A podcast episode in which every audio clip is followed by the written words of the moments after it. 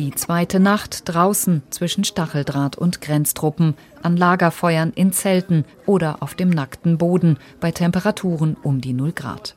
Trinkwasser berichten die Migranten sei knapp und auch die Lebensmittelreserven gingen zu Ende. Wer aber Hilfe bringen kann, darf oder sollte für die rund 4000 Menschen, darüber wird gestritten. Die polnische Seite beklagt, dass Belarus keine Hilfslieferungen über die Grenze lässt. Die Vorsitzende des belarussischen Republikrates Natalia Kontschernowa wirft dem Westen im Staatsfernsehen unmenschliches Verhalten vor.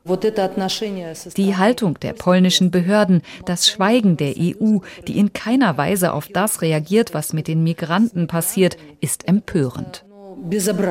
Dabei habe die EU diese Menschen doch eingeladen, wird die belarussische Seite nicht müde zu betonen. Nicht nur 2015, sondern auch jetzt wieder nach der Machtübernahme der Taliban in Afghanistan zum Beispiel. Nun müsse man sich auch um sie kümmern. Die Hauptverantwortung für die Lösung der Krise, so sieht es auch Russlands Außenminister Sergei Lavrov, trage der Westen denn es sei der Westen gewesen, der mit seinen Angriffskriegen im Nahen Osten die Menschen zu Flüchtlingen gemacht habe. In einigen Diskussionsrunden wurde schon thematisiert, dass die EU, als Flüchtlinge über die Türkei einreisen wollten, Gelder bereitgestellt hat, damit sie dort bleiben. Warum ist es nicht möglich, den Belarussen zu helfen, damit die Flüchtlinge, die von Polen und Litauen nicht reingelassen werden, wenigstens unter normalen Bedingungen leben können? Ein Flüchtlingsdeal mit dem belarussischen Machthaber für die EU sicher kein Weg aus der Krise. Schließlich wirft man Lukaschenko vor, die Flüchtlingsroute via Belarus selbst mit initiiert zu haben, um sich für EU-Sanktionen zu rächen.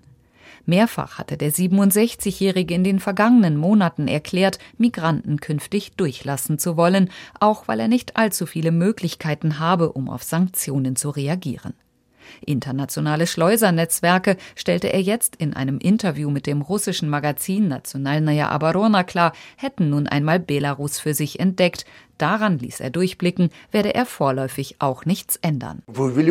Sie haben Sanktionen gegen mich verhängt, gegen Belarus. Sie haben einen hybriden Krieg gegen Belarus angezettelt. In den Medien, in der Wirtschaft, der Politik, selbst im Militärbereich. Es ist ein hybrider Krieg. Und ihr Bastarde und Verrückten wollt nun, dass ich euch beschütze vor Migranten? Ihr habt es arrangiert. Bitteschön. Die Europäische Union, allen voran die polnische Seite, zeige nun ihr wahres, ihr hässliches Gesicht zu Lukaschenko weiter. Man lasse Panzer und Soldaten gegen Menschen in Stellung gehen, die doch nichts anderes wollten als ein besseres Leben. Die EU ihrerseits wirft Lukaschenko vor, die Flüchtlinge zu instrumentalisieren. Das belarussische Regime, so Polens Präsident Duda, greife die polnische Grenze, die EU, in nie dagewesener Weise an. Die Stimmung ist angespannt, die Sorge auf beiden Seiten des Grenzzauns groß, dass die Lage eskalieren könnte. Eine politische Lösung ist nicht in Sicht. Den Menschen, die zwischen den Grenzposten ausharren, bleibt nur die eine Hoffnung, dass sich irgendjemand ihrer erbarmt.